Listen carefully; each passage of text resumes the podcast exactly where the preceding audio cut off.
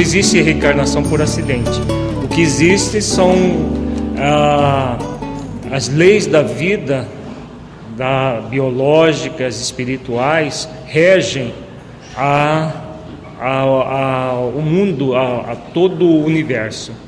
Então o obsessor estava ali se aproveitando da, da moça que estava sendo praticamente submetida a um estupro psicológico pelo próprio psiquiatra e atraído pelo campo magnético dela, porque é ele é praticamente uma incorporação, ele foi atraído pelo óvulo fecundado. É, o óvulo que estava maduro, pronto para ser fecundado, e aí houve a reencarnação. Então não é um processo acidental, é um processo é, biológico, é, natural, que a maior parte das pessoas no planeta primitivo, no, no, planeta primitivo praticamente quase todas, mas no planeta expiações e provas, grande parte da população reencarna dessa maneira. Não há planejamentos como aquele o, o célebre planejamento de Segismundo, que quando nós lemos Missionários da Luz, nós achamos que todos os casos têm planejamentos é, muito profundos, com mapas do corpo. Isso é para espíritos de uma, de, medianos para cima. Os espíritos muito embrutecidos reencarnam por automatismo. Né? Processos, por exemplo, o espírito obsessor está lá nos motéis da vida, nos bordéis, né? nas, e eles estão se locupletando com sexo, é, utilizando dos encarnados eles acabam sendo atraídos para a, o processo reencarnatório, para que possam melhorar, se aprimorar enquanto espíritos. Então não é acidente, faz parte das leis da vida. Não estava na programação da moça, mas por que, que ela não, é, não se. Porque tudo, tudo na vida é causa e efeito. Se a pessoa não busca processo de espiritualização profunda, as chances dela entrar em situações menos felizes vão ser bem maiores do que se a pessoa tivesse é, consciente da sua vida, do, do que está buscando na vida. Né? Um outro exemplo muito interessante também é do caso do Otávio, a queda de Otávio no livro é, Os Mensageiros, que ele fala que ele não tinha ah, esse era um caso que no casamento não estava previsto na, na vida dele. Ele deveria cuidar de seis órfãos que eram espíritos vinculados a ele no passado espiritual, que reencarnaram para ajudá-lo no compromisso mediúnico que ele tinha, mas que aos 18 anos ele começa a ter relações sexuais promíscuas engravida uma moça e esse espírito que reencarnou era um espírito vinculado a ela, que era um espírito, ainda um espírito muito primitivo, e ele fala que ele desprezou seis benfeitores que reencarnaram é, para ajudá-lo, né, que ele acabou desprezando porque a madrasta ficou é, com rancenias e com medo do contágio, ele abandonou os irmãos, que eram irmãos dele, é, é, três irmãos dele, três filhos da, da madrasta, e se uniu a essa pessoa que trouxe, segundo ele, depoimento dele no, nos livros mensageiros, trouxe um espírito inferior para servir de filho dele. É, desencarna com 40 e poucos anos, com sífilis e é, todo um processo de deterioração um mau uso do livre-arbítrio. Todas as vezes que nós usamos mal o nosso livre-arbítrio, serão, haverão sempre consequências.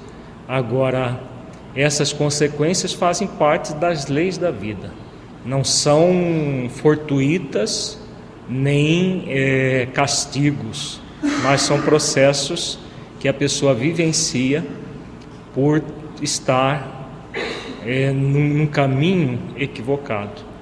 e, e, e todas elas servem para que o espírito possa se aprimorar e se tornar uma pessoa melhor. Porque quando o sofrimento vem, nós aprendemos que o melhor caminho é o zelo, é o esforço, é a dedicação, é o trabalho interior realmente na direção do bem. Vamos só recordar as últimas é, as últimas lâminas que nós vi, vimos. Nós estávamos, tra, estávamos trabalhando conflitos no relacionamento conjugal. Então, nós vimos o caso da Ambrósia. É, esse caso da Ambrósia, relativamente comum, há uma tendência nossa de agir por extremos. Então, no primeiro momento, ela se autoanulava. Então, anular, se autoanulava, o marido eh, determinava o que eh, era para fazer, tudo que, que dizia a respeito à relação, ela se submetia ao marido. Isso vai gerando uma frustração muito grande, vai gerando um, um estado interior de conflito, porque o conflito ele não se exterioriza fora, ele se interioriza nesse caso. E aí qual é a tendência? A tendência é do ser humano sair do, de um extremo e vir para o outro. Então ela saiu do extremo da autoanulação para vir para o extremo da rebeldia, do, da imposição, contrapondo com a imposição do marido. Então impunha um de lá e outro de cá. O que, que aconteceu? Aquela paz de faz de conta, ela simplesmente passou a ser uma guerra declarada. Porque antes havia uma paz de faz de conta. A paz do mundo, como nós vimos, nós vamos recordar os textos de Jesus. A paz de faz de conta, quando um se autoanula e o outro é, impõe, cria paz de faz de conta. Por quê? É, não há conflito externo porque o conflito está onde? Está em quem se anulou. Então, quem se anula produz um conflito interior muito grande. Quando ela sai do extremo do, da autoanulação e vem para a, a, esse movimento de rebater, contrapondo com o seu ponto de vista os do esposo, que é, gera guerra declarada. Então a relação que era conflituosa para uma das pessoas se torna conflituosa para os dois. Né? Para muita gente falar, então é melhor que ela fique se autoanulando. Não, não é nem se autoanular, nem se rebelar contra a imposição. O, o caminho é sempre o do meio, o caminho do equilíbrio é sempre do meio. Então nós vamos ver como construir esse caminho agora. E aí nós fizemos a pergunta: é possível um relacionamento conjugal saudável sem conflitos? Não é possível, porque pelo nível evolutivo que nós estamos, nós ainda trazemos muitos sentimentos egóicos, e esses sentimentos egóicos aparecem tanto na relação intrapessoal, que é nossa com nós mesmos, quanto na relação interpessoal, nossa com os outros. O tempo todo vai aparecer. E, ne, e quando aparecem os sentimentos egóicos, gera o conflito. E aí, por, por que, que Jesus diz que ele não veio trazer a paz, mas a espada? Ele não veio trazer a paz, mas antes divisão. Porque é um processo de. É, quando nós buscamos Inclusive, o contato com o Evangelho de Jesus, com a sua proposta de elevação, de transformação moral, o que acontece? Internamente surge um conflito, aquele que, aquilo que nós chamamos de conflito consciencial, que surge a partir do despertar consciencial. Quem já leu o nosso livro Equilíbrio Existencial vai entender bem isso. Quem não leu, depois leia para entender melhor. Todas as vezes que nós despertamos para o transcendente, para o profundo em nós, isso é a primeira etapa de um processo de mudança. A partir desse despertar, acontece um conflito. De onde vem esse conflito? Do velho homem, numa, na linguagem paulina, do velho homem que nós trazemos em nós e do novo homem que nós queremos ser. Ou, genericamente, da velha pessoa que nós trazemos em nós, da nova pessoa que nós queremos ser. Então, quando nós trazemos ainda uma pessoa, uma, uma velha pessoa aqui dentro de nós, com os movimentos egóicos, e queremos fazer com que nasça uma pessoa nova, o que acontece? Conflito. Né? Todas as vezes que a pessoa, a velha pessoa que nós trazemos em nós, com os hábitos arraigados, se manifesta, surge um conflito consciencial. Para quê? Para que nós sigamos da direção do arrependimento consciencial e entremos num processo transformador daquela situação. Eu agi assim até agora, mas a partir de agora eu quero agir de forma diferente. Então a pessoa se arrepende e aí ela vai buscar o dever consciencial de se transformar numa pessoa melhor, produzindo o comportamento consciencial desse esforço de, de dedicação para se tornar melhor. E com o passar do tempo, ela vai é, cada vez mais entrar em equilíbrio existencial. Então, esse é, to, é o caminho que nós somos convidados a fazer. É um caminho do nível intrapessoal conflituoso, porque o tempo todo nós vamos estar trabalhando, é, superando o ego, desenvolvendo a essência. Ele é, conflitu, ele é conflituoso no sentido de que ele não é um processo é, parado, numa, num, num, num, numa situação de que se a gente chega no equilíbrio e pronto. É um processo de movimento o tempo todo. Por isso que é, é preciso que a gente entenda o que Jesus está querendo dizer aqui. Eu não penseis que vim trazer a paz à terra não vim trazer a paz, mas espada. Supondes que vim para dar a paz à terra? Não, eu vou afirmo antes de visão. E aí em João a gente entende melhor. Deixo-vos a paz, a minha paz vos dou. Não vou a dou como a dá o mundo. Não se turbe o vosso coração, nem se atemorize. Então, quando ele fala que existe dois tipos de paz, a paz do mundo e a paz interna, a paz de, do mundo e a paz de faz de conta. Então, por exemplo, uma pessoa que se autoanula com uma pessoa que se impõe, gera o que? A paz do mundo, a paz de faz de conta, uma paz fictícia, né, falsa. A paz que Jesus veio nos ensinar é a paz que produz serenidade no coração. Então, todo esse movimento de sair do despertar consciencial até chegar no equilíbrio existencial é um processo de asserenamento do nosso coração.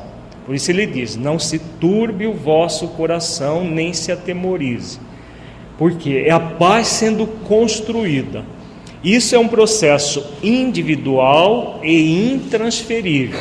Ninguém pode fazer essa paz por nós. Quando nós estamos construindo essa paz dentro de nós, o que vai acontecer? Nas nossas relações, nós vamos ser convidados a construir a mesma coisa, com a diferença de que nós só podemos construir em nossa vida nós não temos construir, como construir na vida do outro, mesmo que esse outro seja o nosso cônjuge. Então, o que, que nós podemos fazer? Nós podemos trabalhar pela paz, em nós e no que tange a nós mesmos com a nossa relação, tendo sempre a consciência de que a paz do outro nós não temos como fazer. Então, quando nós temos plena consciência disso, nós saímos de uma postura conflituosa para viver a construção da paz, que vai ter pequenos conflitos sendo administrados o tempo inteiro. Tanto conflitos nossos, internos, quanto conflitos externos mas não será um movimento conflituoso. O movimento conflituoso é o que a Ambrósia passa a ter quando ela começa a se contrapor contra as, as ações do marido. Aí ela passa a ser uma, uma situação profundamente conflituosa. A administração do conflito ela se dá no dia a dia a partir do momento que nós vamos equacionar as nossas dificuldades e as nossas dificuldades na relação. Vamos dar um exemplo.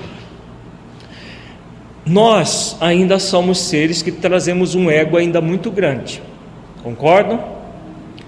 O ego que traz em si orgulho, egoísmo, rebeldia, desamor. Né?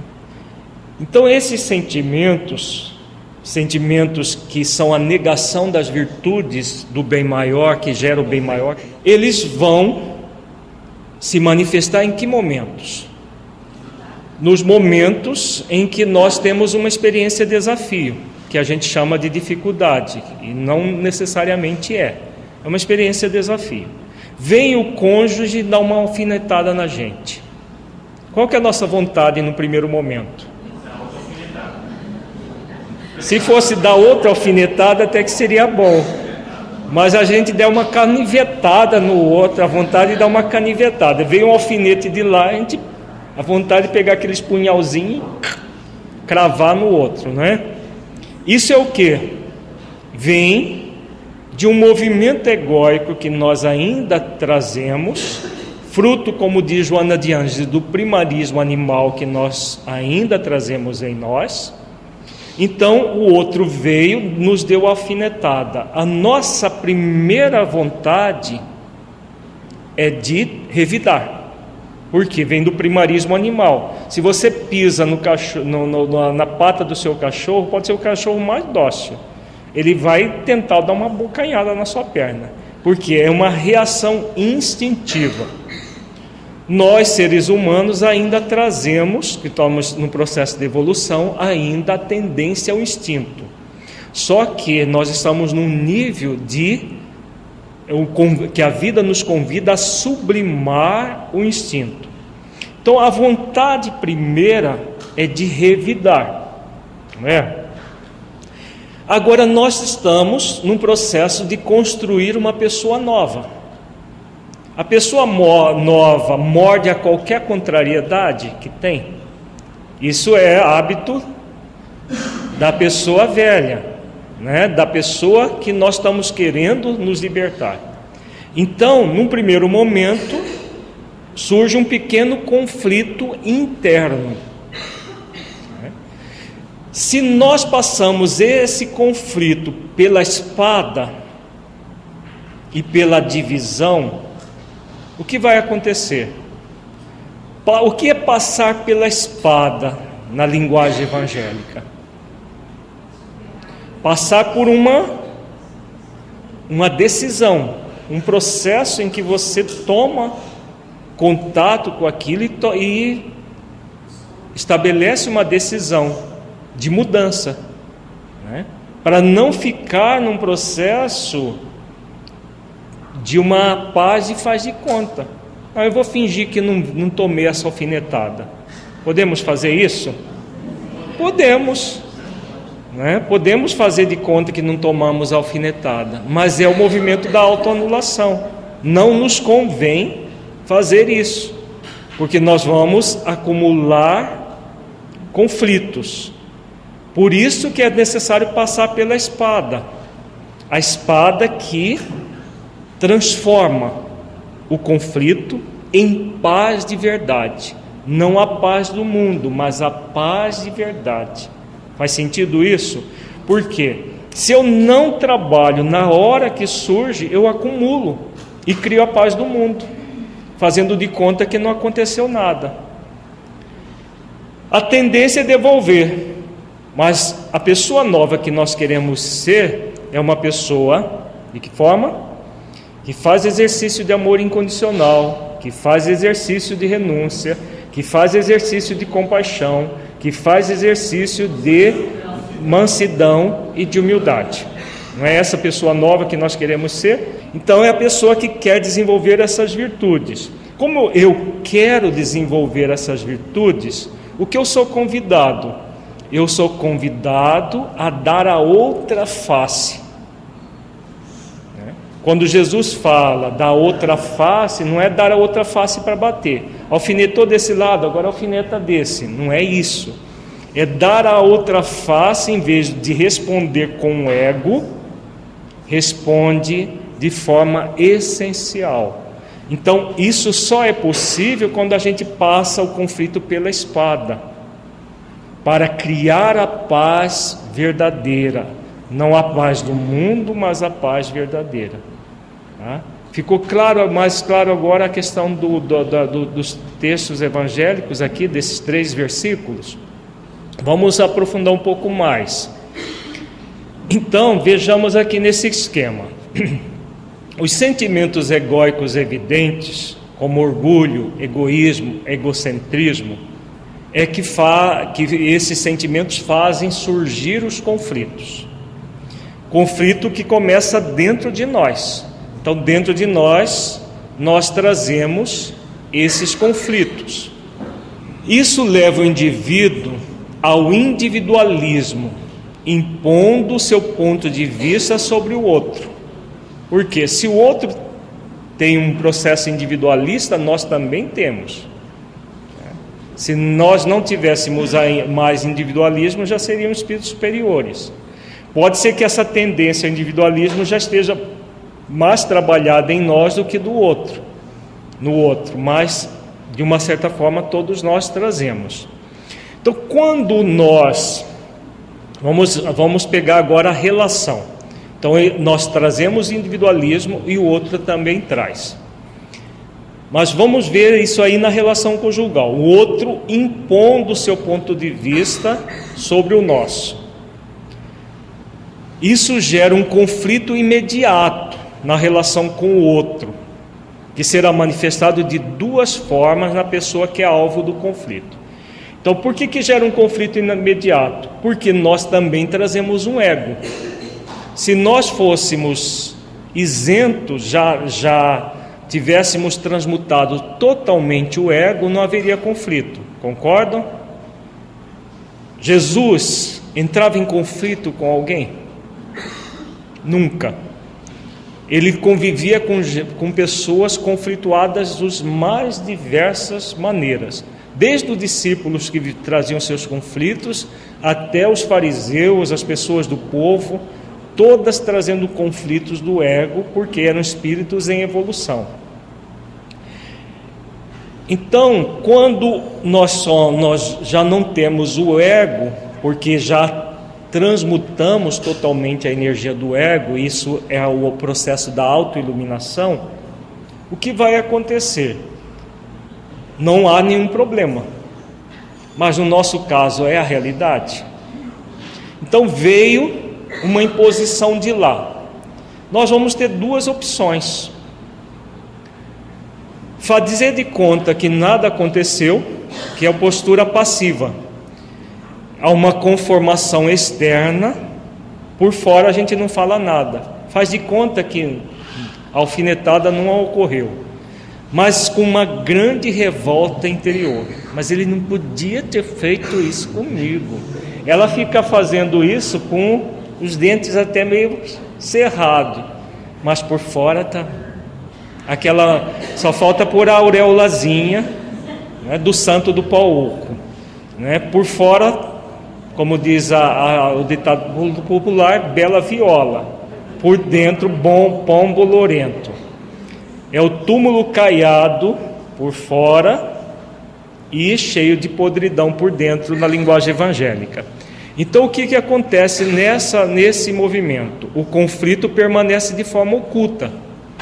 Porque uma das pessoas que está relacionando está querendo a paz do mundo. Então esse, esse movimento aqui é da paz do mundo. Faz de conta que está tudo bem. Mas lá dentro a gente se odeia, tá bom? Tá bom. Né? Tá bom? É bom isso? Não. Porque o ressentimento, a mágoa fica sendo vivenciada intensamente em nós. Vai depender, dependendo da intensidade disso, gera conflitos muito sérios, a ponto de adoecer fisicamente a pessoa. Tá? Então, todo o processo de autoanulação, de passividade, não vai ser a solução. Não está se passando o conflito pela espada. Então, ele fica fazendo de conta que está tudo bem. A outra forma de lidar, que também é egóica, é a forma reativa. Uma insurreição contra o outro, contrapondo com o seu próprio ponto de vista. O conflito se torna bastante evidente. Então a pessoa reage. Em vez de agir, ela reage. Na outra, ela fica passiva, não age. E aqui ela reage. É o que Ambrósia fazia. No primeiro momento, ela não agia, ficava conformada. Depois, ela passa a reagir contra o marido. E aí, o que, que vai acontecer? Guerra, né? A chamada guerra dos sexos, né? Aquela coisa de contrapor deu uma afinetada de, de lá, toma uma canivetada de cá. Aí outro dá uma faconada de lá. E aí vai, e fica, e fica, vai e volta, vai e volta. Todo esse movimento guerreiro. Qual dos dois é melhor? Nenhum deles. Os dois são péssimos. Nenhum dos dois está sendo passado pela espada. Vamos continuar aqui.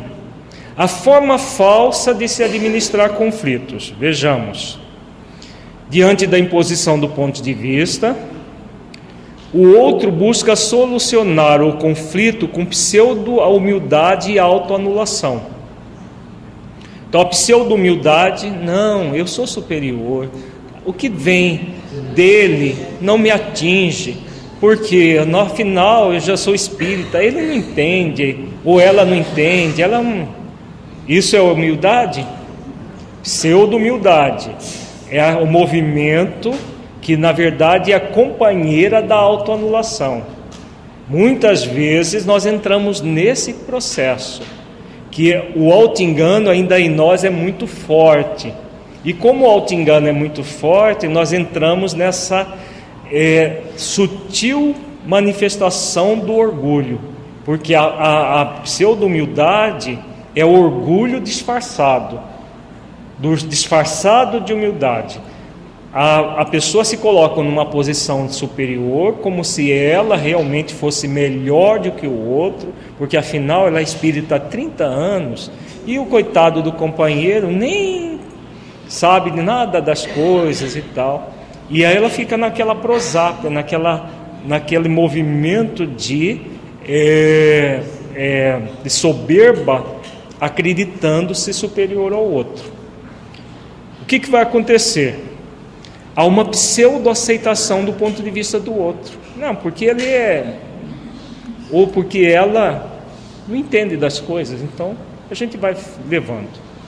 Isso daqui é a paz que Jesus está pedindo, que está orientando a gente a buscar? Não. Então, tudo de faz de conta, tudo falso. O conflito é adiado, pois uma das pessoas envolvidas está se autoanulando. Então, adia-se o conflito externo, porque o conflito interno vai aumentando cada vez mais. Cada vez mais a pessoa se torna profundamente conflituada. Cedo ou tarde o conflito se manifesta, se manifesta fora, pois ninguém consegue se autoanular durante muito tempo. Você já viram aquela pessoa boazinha que sempre falava assim para tudo, sempre cordata, de repente, como se diz na gira, roda baiana, de uma hora para outra, e briga e fala e tal. Na relação conjugal é assim, ó. A pessoa acumulou durante 10, 15 anos se autoanulando.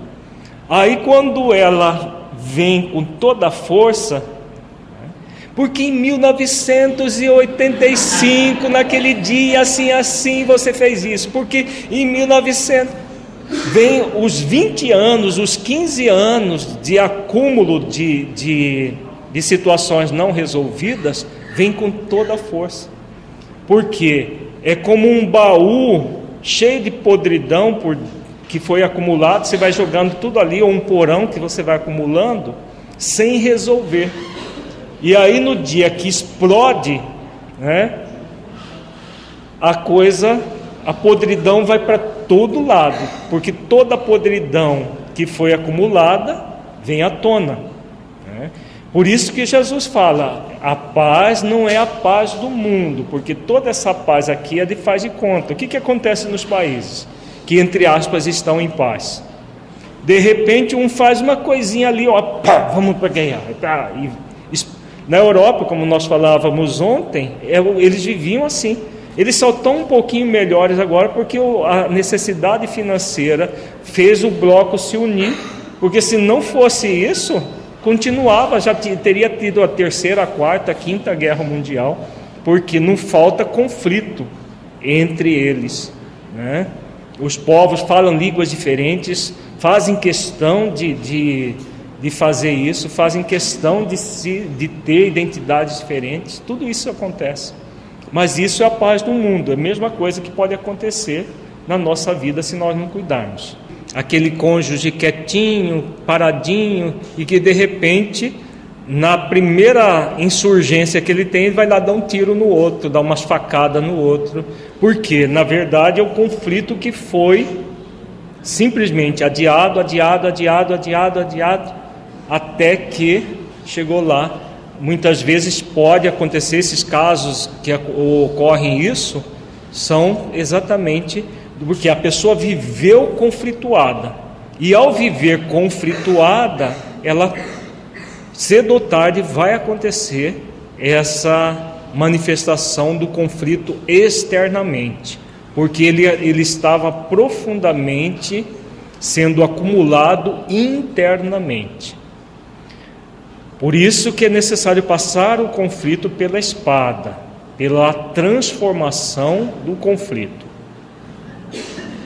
Após esgotado o movimento de autoanulação, ocorre uma insurreição muito mais violenta contra o outro, pois o conflito foi reprimido e agora surge com toda a força. É o que nós acabamos de comentar. Então o conflito vai cada vez mais se intensificando até que surge fora. Vejamos agora como que realmente nós administramos os conflitos. Tá? A pessoa que está interessada em desenvolver realmente o amor incondicional, a renúncia, a compaixão, a mansidão e a humildade, vai fazer este exercício. Porque aquilo que nós falávamos ontem, essas virtudes não são utópicas mas elas são bastante trabalhosas para ser desenvolvidas. Então nós podemos desenvolvê-las sim, todas elas, fazendo exercícios diários, intra e interpessoalmente nós vamos ser convidados a fazer esses exercícios. Intrapessoal, nós com nós mesmos. Ninguém pode fazer isso conosco. Para trabalhar os conflitos desse movimento do da, da pessoa velha com a pessoa nova que nós queremos ser, trabalhando em função de cada vez mais fortalecer a pessoa nova e transmutando a pessoa velha. Na relação interpessoal, nós vamos fazer isso aqui. Então vejamos. O conflito gerado pela imposição do ponto de vista de um indivíduo sobre o outro vai surgir comumente, porque não é natural ter conflito, o natural é a serenidade, a paz. Tá? Mas comumente acontece isso. Quando nós, diante de, um, de uma situação de imposição do outro, como nós vamos agir?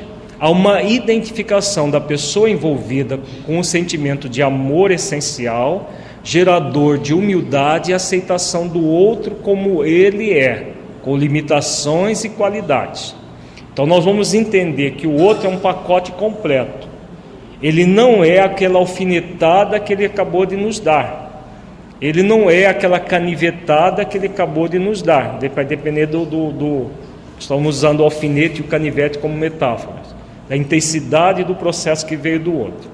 Ele é uma pessoa que traz um sentimento egóico, mas ele é muito mais do que isso. Ele tem qualidades, ele tem limitações, como também nós temos, e é uma pessoa dessa forma. Então, se você não tem o hábito de fazer isso com você, você não terá como fazer isso com o outro. Por isso que todo o processo passa por aqueles cinco sentimentos básicos que tá autoestima, autoaceitação, autoconfiança, autovalorização e autorrespeito. Quando você está fazendo exercício para desenvolver esses cinco sentimentos, você vai naturalmente ter o mesmo movimento com o outro. Há uma aceitação da pessoa que está querendo se impor, sem contudo aceitar a sua imposição pois isso seria uma autoanulação. Deu para entender esse, essa, esse quadrinho aqui, gente? Você aceita a pessoa, a imposição dela é inaceitável. Porque se nós aceitarmos a imposição, o que, que vira? A paz do mundo, a paz de faz de conta do mundo. Se nós passarmos pela espada a imposição dela, o que, que vai acontecer?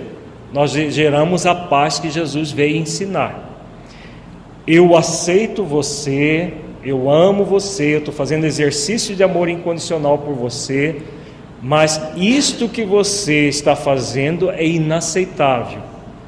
Isso que é colocar limites na relação. Quando nós falávamos ontem do limite interno que ninguém pode violar, é exatamente isso aqui, ó a cerca em torno da gente vive pode ser é, o tempo todo sendo violada, mas esse limite aqui que é da nossa intimidade, só nós é, é, só vai ser violado se nós permitirmos. Quando nós entramos no movimento de autoanulação, aí esse limite é violado quando nós mantemos sempre a postura de apontar para o outro que a ação dele é inaceitável, nós não é, não permitiremos que esse limite da individualidade seja é, profanado. E é esse limite aqui que gera a situação conflituosa, entendeu, gente? Ah, o outro passar por cima da cerca não gera conflito interno em nós. É a permissão que nós damos para que ele invada a nossa intimidade. Isso que gera conflito. Entendeu? Porque quando nós estamos, tá, é, nós estamos trabalhando os cinco sentimentos, nós vamos.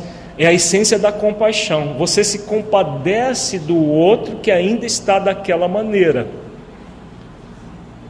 mas você sabe que você não tem o poder de mudá-lo, de transformá-lo numa pessoa melhor.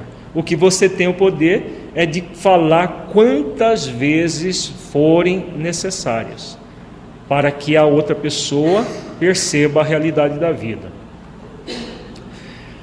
Com isso vai acontecer uma compreensão do movimento egóico do outro, buscando, se possível, equacionar o conflito por meio do diálogo no qual cada um cederá no seu ponto de vista para buscar um ponto de vista único, que seja um consenso entre ambos. Entra a ferramenta que nós trabalhamos ontem, o diálogo, as duas ferramentas, diálogo e o consenso. Isso só é possível em que tipo de relação? Hã? No casamento provacional, em que nós temos uma relação com o outro de parceria. Quando não há essa parceria, isso não, não é possível. E é necessário que nós aceitemos. Aceitemos que não é possível você obrigar o outro a ser parceiro. Então, significa que a pessoa vai se conformar? Não. Significa que ela vai propor parceria quantas vezes forem necessárias. Porque o movimento do, daquele que despertou é educativo, tanto de si mesmo quanto do outro. Deu para entender isso, gente? Você vai, olha, isso que você está fazendo é inaceitável. Você gostaria de conversarmos sobre isso? Não, não quero nem saber. Você aceita o direito do outro de estar daquele jeito emburrado. Né? Ele tem o direito de estar emburrado. E você tem o direito de, se permane de permanecer bem, apesar do emburramento do outro. Né? É muito difícil isso? Não. É trabalhoso, muito trabalhoso. Né? É difícil para o preguiçoso. Para o preguiçoso que não tem vontade de fazer as coisas, ah, esse negócio dá. Não tem jeito aí cai no muito difícil. Tá? A autoanulação é a conformação. Não adianta, não tem jeito. E aí entra a pseudo-humildade, né?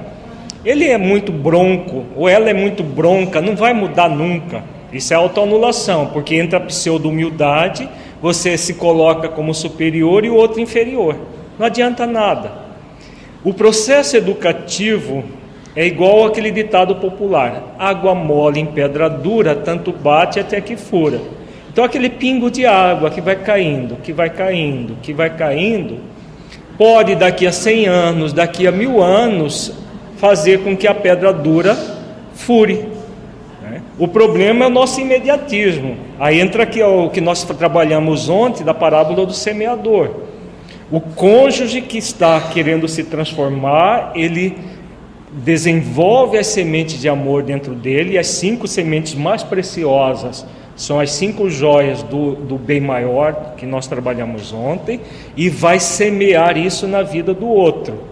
Ele semeia em si mesmo para produzir os frutos e vai semear isso na vida dos outros, sem ter a pretensão de que a semente vai germinar e vai produzir os frutos. Então, a diferença da acomodação para este movimento aqui, que é da aceitação, é aceitar que você não tem o poder de produzir os frutos pelo outro, mas você tem o poder de semear sempre na vida do outro. É esse o seu compromisso. No casamento expiacional, principalmente, é esse o grande compromisso do cônjuge devedor. Então, ele, ele traz a dívida para resgatar o outro não é para transformar o outro numa pessoa melhor. É para resgatar. E como que se resgata? Semeando as sementes de amor. Jesus muda a nossa vida, gente. Muda? Qual evangélico que está por aí? que essa é a postura do evangélico. Jesus não muda a nossa vida, porque se ele mudasse, ele já tinha transformado a humanidade inteira. Né? Não falta energia nele para para vontade de fazer isso, mas não tem como mudar. O que Jesus faz? Ele semeia as sementes de amor na nossa vida desde quando ele, ele recebeu de Deus, antes dele encarnar entre nós, ele recebeu de Deus a terra e com todo o povo que faz parte da terra, que somos nós, para tomar conta. Então ele irradia a sua energia amorosa e os seus ensinamentos estão aí o tempo todo. Cada irradiação amorosa dele é uma semente. Cada pensamento dele, é, seja escrito, seja manifestado diretamente, é uma semente que vem no nosso terreno. Quem é que vai mudar o terreno? Do espinheiro, do, do pedregal e do é, da beira do caminho para a boa terra. Somos nós. Então é a mesma coisa que acontece com, com o cônjuge. Então Jesus trabalha para nos resgatar enquanto espíritos imortais. Da mesma forma, no casamento, é necessário que nós vejamos o outro como espírito imortal. Porque senão nós caímos naquela ideia de, ah, ele não tem jeito. Não tem jeito nessa encarnação, realmente, pode ser que não tenha jeito. É tão duro de coração que a encarnação inteira não vai ser suficiente para ele. Mas ele é um espírito imortal. E você está semeando as sementes de amor no coração dele, ou dela, né? Nós estamos falando tanto ele, parece que só os homens são endurecidos. Tem muita mulher endurecida por aí. E o cônjuge que trabalha com os filhos para contrapor com o seu cônjuge. Isso é muito comum também nas relações. Né? Ele usa os filhos às vezes de uma forma deliberada ou às vezes de uma forma subconsciente, para gerar guerrinhas com o cônjuge. Então aí, porque toda relação conjugal em que há filhos, existe uma relação dupla, a relação de cônjuge e a relação de pai e mãe, que é uma relação que deve ser de parceria. Mas você só vai ter parceria na, na educação dos filhos se o cônjuge for parceiro. Se ele não for parceiro, podem surgir essas guerras, e aí é mais uma experiência desafio a ser administrada pela pessoa que já, já tem uma, uma, uma visão mais ampla da vida. A partir disso, desse movimento consensual ou de consentimento, a resolução do conflito. Se o outro não quiser resolver o conflito, e aí? Você resolve o conflito dentro de você. Entendeu? Então, quando nós, porque existe o intrapessoal e o interpessoal. O interpessoal depende de duas pessoas, no mínimo. Não é possível você equacionar pelo outro aquilo que o outro não quer fazer, mas dentro de você você está em paz. Por isso que a orientação evangélica é de que passar o conflito pela espada, é exatamente esse movimento. O tempo todo trabalhando isso. Se eu não consigo com o outro, eu respeito e eu trabalho comigo. Quantas vezes forem necessárias, porque aí eu não entro no movimento conflituoso da pseudo-humildade, do movimento de autoanulação. Então vamos voltar ao caso apresentado por Ambrósia. O que ela pode realizar para tornar a sua relação saudável, apesar do individualismo do marido? Então, o que ela pode fazer é faz, trabalhar em si mesma, né, nesse movimento dos cinco sentimentos, é, das cinco virtudes que, que, que geram o bem maior pacificar o seu coração e propor quantas vezes forem necessárias que o marido veja ao seu ponto de vista. Ela vai erguer isso, essa proposição é erguer a cerquinha na metáfora que nós trabalhamos ontem. Ela vai erguer a cerca quantas vezes forem necessárias, sem desanimar, né? mantendo, melhor dizendo, o ânimo, o entusiasmo. Porque o foco é o espírito imortal que o outro é. No caso aqui, o Felizardo. É, na, pode ser, podia ser o contrário. É sempre o foco no espírito imortal. Porque se nós não focarmos no espírito imortal, nós desanimamos. Por que, que os ontem nós fizemos a pergunta? Por que, que os, os espíritos crísticos, nem os espíritos superiores, desistem de nós? Lembro da resposta? porque eles sabem com plena certeza, porque estão em comunhão com as leis divinas, que todos nós temos jeito. Então eles nunca desistem. O espírito crístico, inclusive, como ele tem uma onisciência relativa, ele sabe quando a gente vai ter jeito. O superior ainda não, mas ele sabe pelas leis divinas que todo mundo tem jeito. É dessa forma que a gente deve ver o cônjuge sempre ele terá jeito, sempre haverá condições de mudança para ele. Levantando aqui o caso de uma companheira que, cujo marido vai para o centro é cedo e ela liga para ele pra, chorando para que ele volte para casa para tomar café com ela, para isso, para aquilo. Daqui a pouco nós vamos ver os jogos psicológicos conjugais E vamos ver esse tipo de jogo, como funciona esse jogo na, na, na relação. A pessoa individualista não respeita a individualidade do outro, isso é ponto, é um fato. Ela não percebe que os seus direitos terminam quando começam os direitos do outro, desconsiderando o princípio básico da vida em sociedade, que é realizada por meio do respeito aos direitos e deveres. Então, só respeita direitos e deveres a pessoa que está cultivando a individualidade. Quem cultua o indivíduo, que é o individualismo, ele não respeita, ele quer eu, eu que sou melhor, eu que sei, eu que entendo, como nós vimos ontem. Então ele está sempre passando por cima dos direito, do direito dos outros. Felizardo, esposo de Ambrósia, como um individualista contumaz, não respeita os limites colocados na relação com a esposa. Para a sua harmonia interior, é fundamental que Ambrósia reflita que não tem o poder de fazer com que o esposo respeite o limite da relação, cumprindo os seus deveres. Então, isso é, é, é, é fato. Nós não temos o poder de mudar o outro, de fazer com que o outro seja respeitoso. Isso vai ser uma escolha da outra pessoa, nunca nossa. Agora, qual é o poder que ela tem? Qual é o poder que a Ambrósia tem? De manter a sua individualidade intacta. Esse, esse é um poder que ela tem. E como que ela vai fazer isso? O tempo todo faz, mostrando os seus direitos. E o tempo todo mostrando para o esposo quais são os seus deveres. Quantas vezes forem necessárias. Isso que é erguer a cerquinha do, de jardim em torno de nós. O tempo todo mostra, aqui tem uma cerca. Aqui tem uma cerca, aqui tem uma cerca.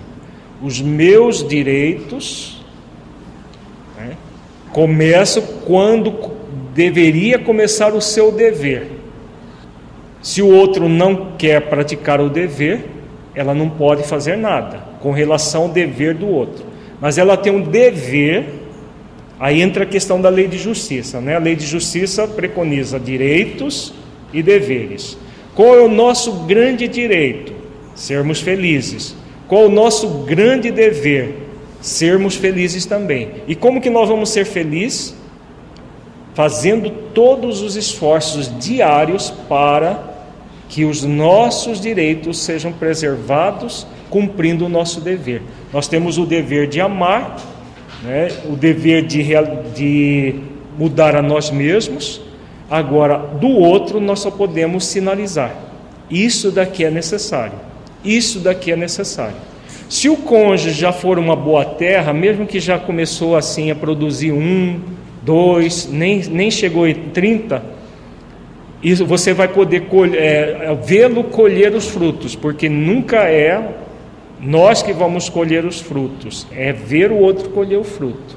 Nós podemos até nos felicitar com isso, mas se ele não tiver nessa condição, o fruto vai ser produzido, sabe lá Deus quando. Né? Deus sabe quando vai ser produzido. E para nós não importa o fruto, o que para, nós importa é a semeadura.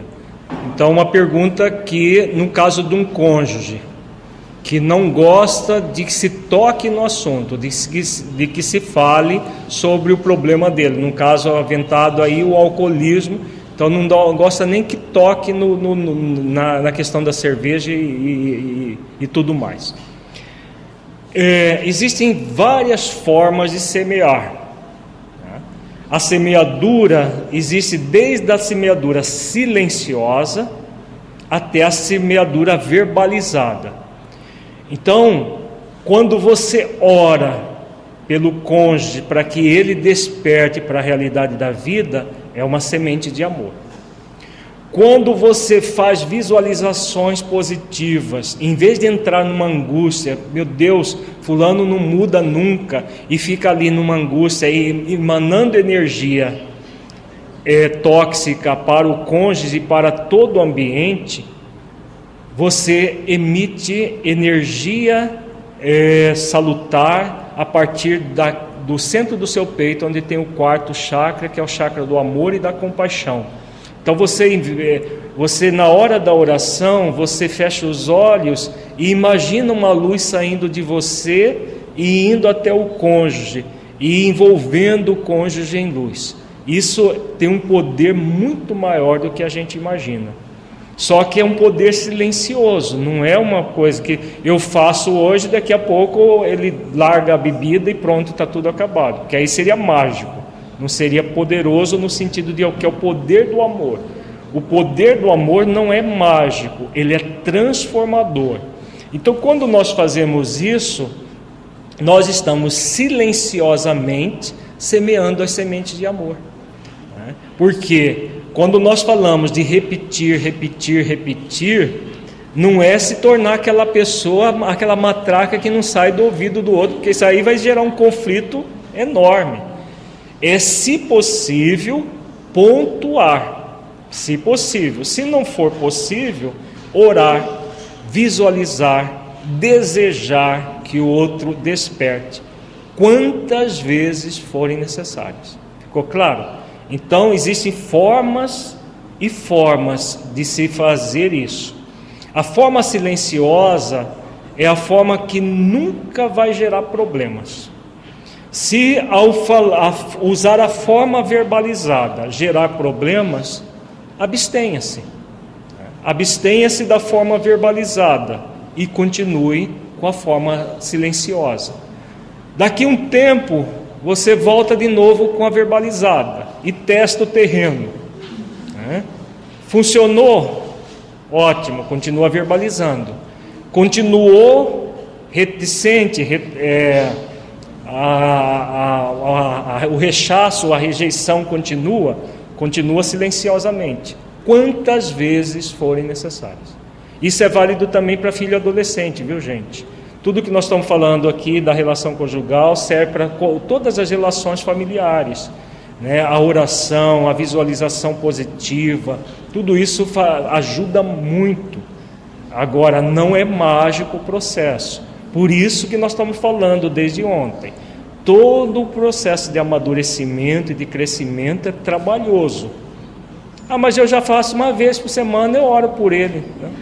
são três, quatro, dez vezes por dia, se for, é, se for preciso.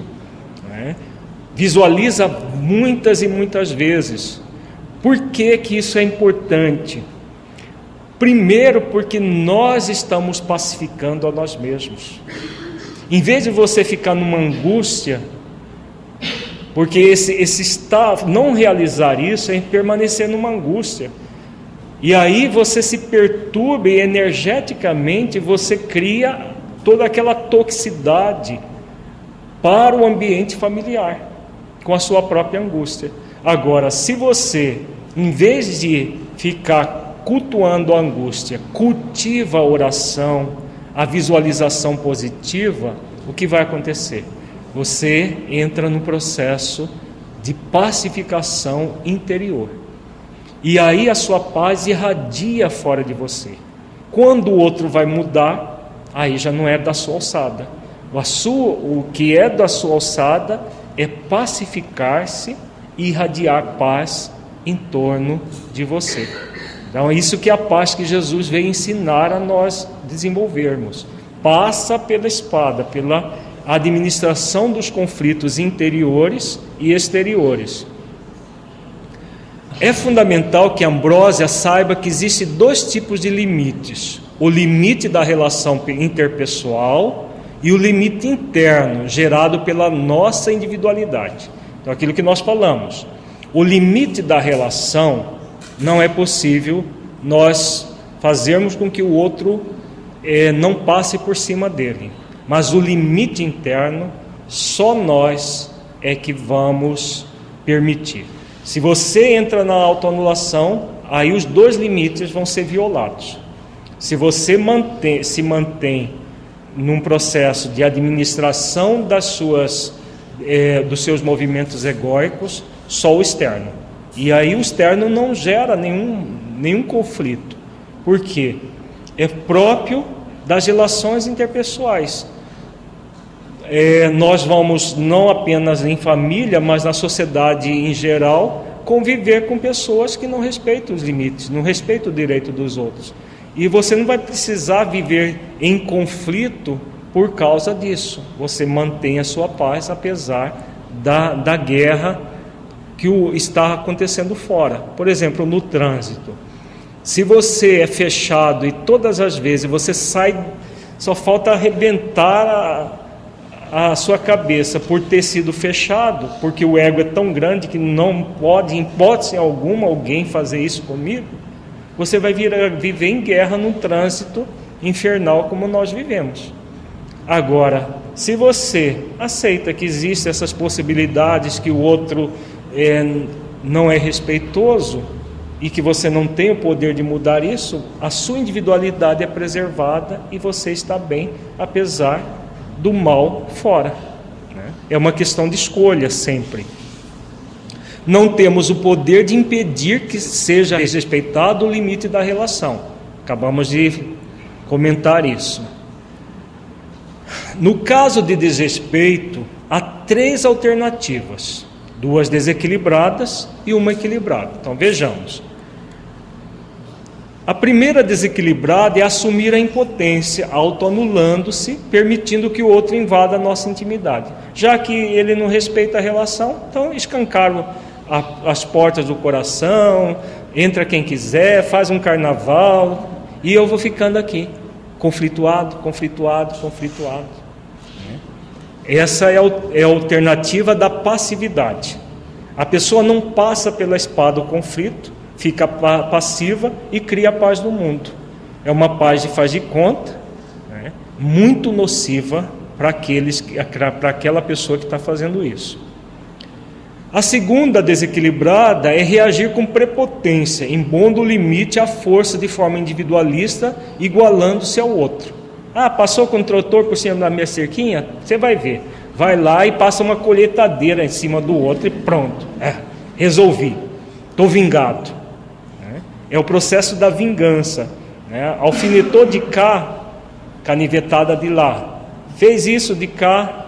Então, esse é, é, é o que? E passar pela espada o conflito não é essa espada que Jesus fala, pega uma espada e cutuca o outro, devolvendo a afinetada que você tomou. Né? A espada que Jesus fala é a espada da transformação interior. Então, esse movimento individualista contrapondo o individualismo do outro só vai gerar guerras e guerras e guerras sem resolver problema algum. A única alternativa equilibrada é manter o limite quantas vezes for necessário, até que o outro aprenda a respeitá-lo. Se é que ele vai fazer isso nesta existência, mas um dia ele vai aprender. Para fazer isso, é necessário cultivar os cinco sentimentos básicos para transformar o relacionamento conjugal no bem maior: amor incondicional, renúncia, compaixão, mansidão e humildade. Ficou claro, gente? Faz sentido? Perguntas? Pergunta como funciona o, a questão energética em, quando nós entramos em desequilíbrio.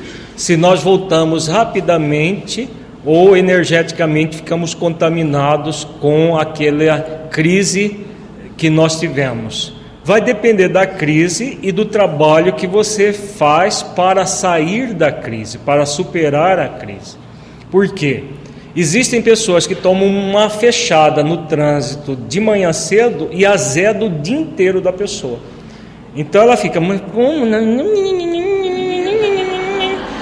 Ela rumina aquilo o dia inteiro. Né?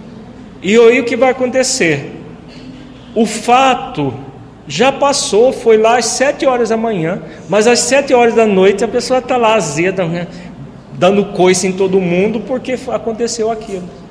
Enquanto que para outras ela toma um impacto é, na hora, mas logo se recobre. Ah, é, a pessoa é, é, agiu com desrespeito, mas eu posso manter a minha paz. Né? É normal, é comum a gente, o ego vir à tona naquele momento. Só quem não tem mais ego que não vai sentir nada. Mas você pode, desde esse extremo de azedar o dia inteiro por causa de uma fechada, ou rapidamente transmutar a energia.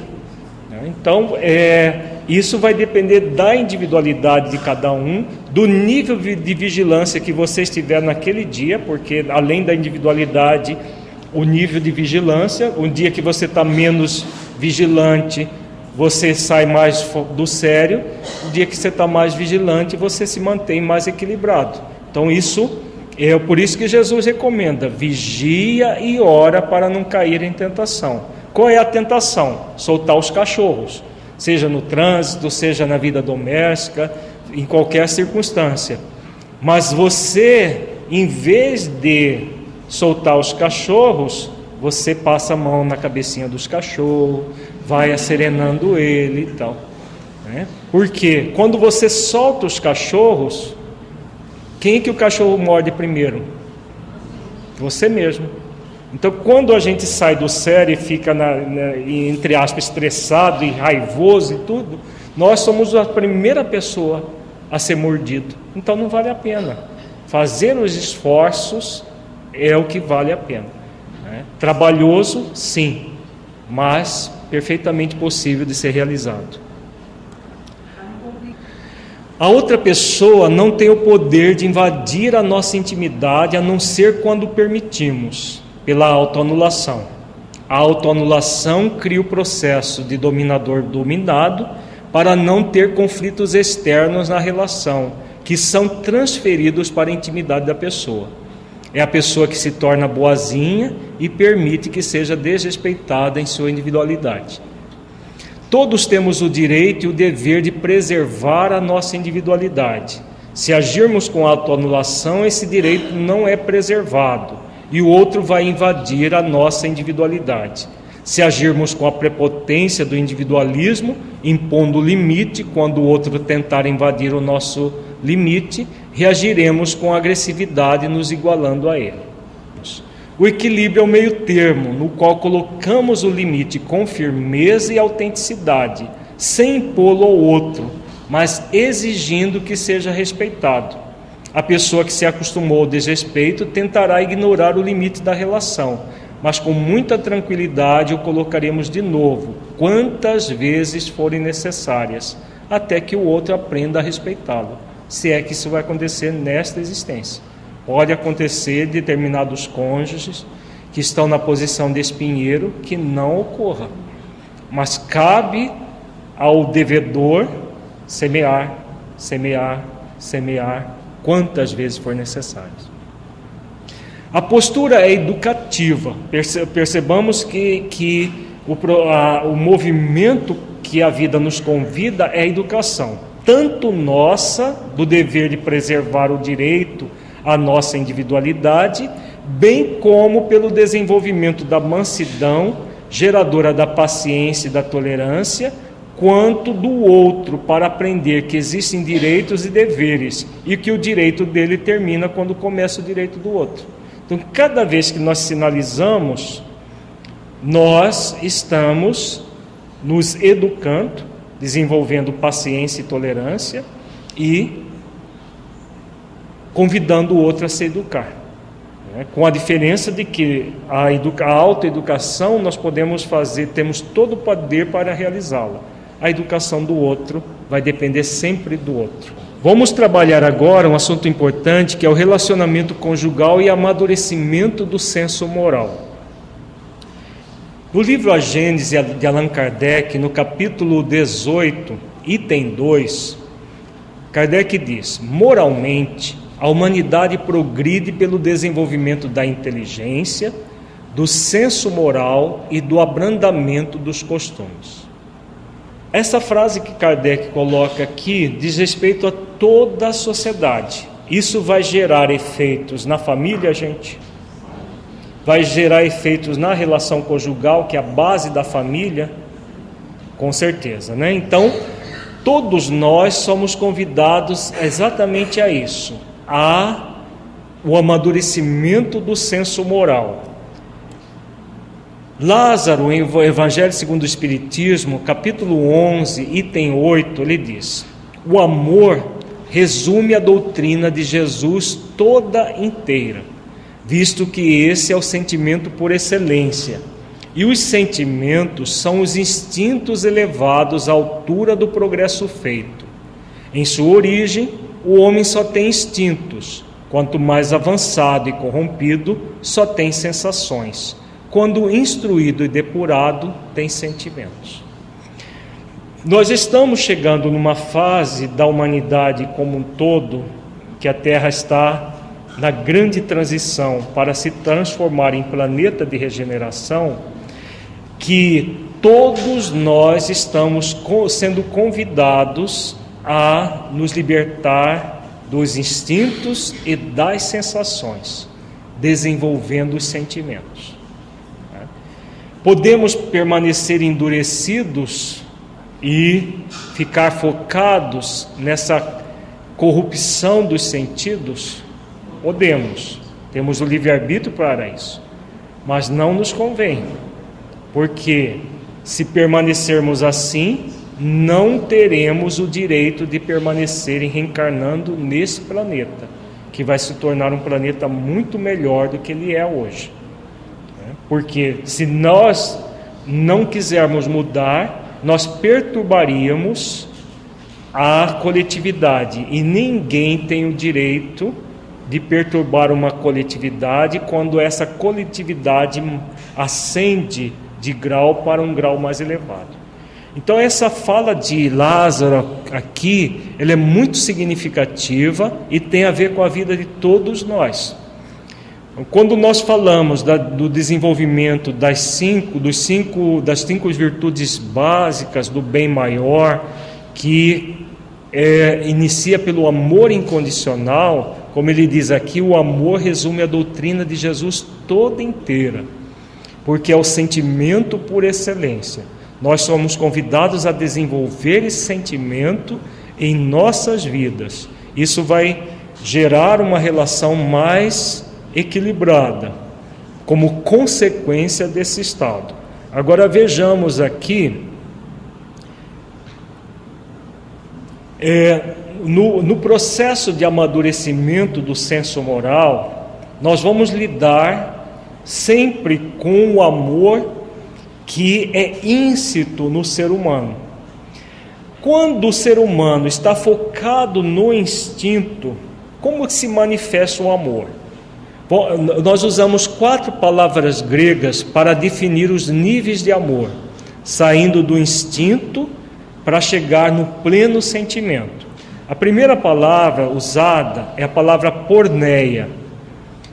Nessa, nesse nível de amor, que nós podemos dizer que não seria um amor profundo, mas um movimento mais ligado ao ego, aos instintos, a um, um predomínio básico do instinto sobre a razão e a emoção. Como funciona isso? É aquele amor, entre aspas, de necessidade. Vamos imaginar um recém-nascido. Como funciona o recém-nascido?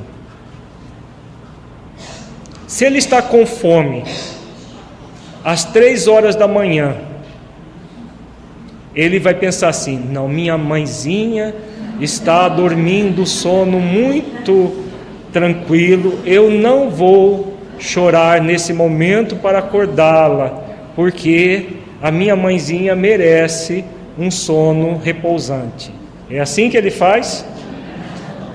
Ele abre a boca no trombone enquanto ele não der uma mamada daquela até virar o olhinho para trás, ele não sossega. Né? Por quê? Porque é uma necessidade instintiva. Porque se ele não chorar quando ele estiver sujo, quando ele estiver urinado, quando ele estiver com fome, ele morre. Né? Então é algo que o, o próprio Criador nos oferece. Quando ele está com fome, como que ele suga o seio da mãe? Bem assim, devagarinho. Ele pega com toda a força, se tiver dente, ele até morde, né? e suga com aquela sofreguidão. Exatamente quando a pessoa está nesse nível de amor, o que, que ela quer do outro? Sugar as energias do outro. É como se fosse um, um amor vampiresco é aquela paixão da pessoa extremamente carente que quer o amor do outro. Ela não se dispõe a doar nada, nada, nada, nada. Ela quer receber, receber, receber. Como se fosse um, um recém-nascido faminto que há, há, três dias ele não, não mama nada e ele quer sugar qualquer coisa que aparece na frente. Então, esse é o amor nível porneia. Já é um princípio do amor sublime mais tarde, gente? É. Porque é uma necessidade do espírito mortal o amor. Mas é ainda tão egoísta, tão egocêntrico, que a pessoa não se dispõe a dar, ela só quer receber. Mas como o amor é uma energia que quanto mais você dá, mais você recebe, porque o primeiro ato de amor é um ato, de dar amor a nós mesmos, não é de receber. O ato real de amor, quando nós despertamos a consciência do espírito imortal, é um ato de doação de amor a nós. Você doa e recebe de você mesmo. Quando nós estamos focados só no movimento do receber, a pessoa não consegue se satisfazer. Faz sentido? Por quê? Se não houver o movimento de doar, o amor do outro nunca satisfaz.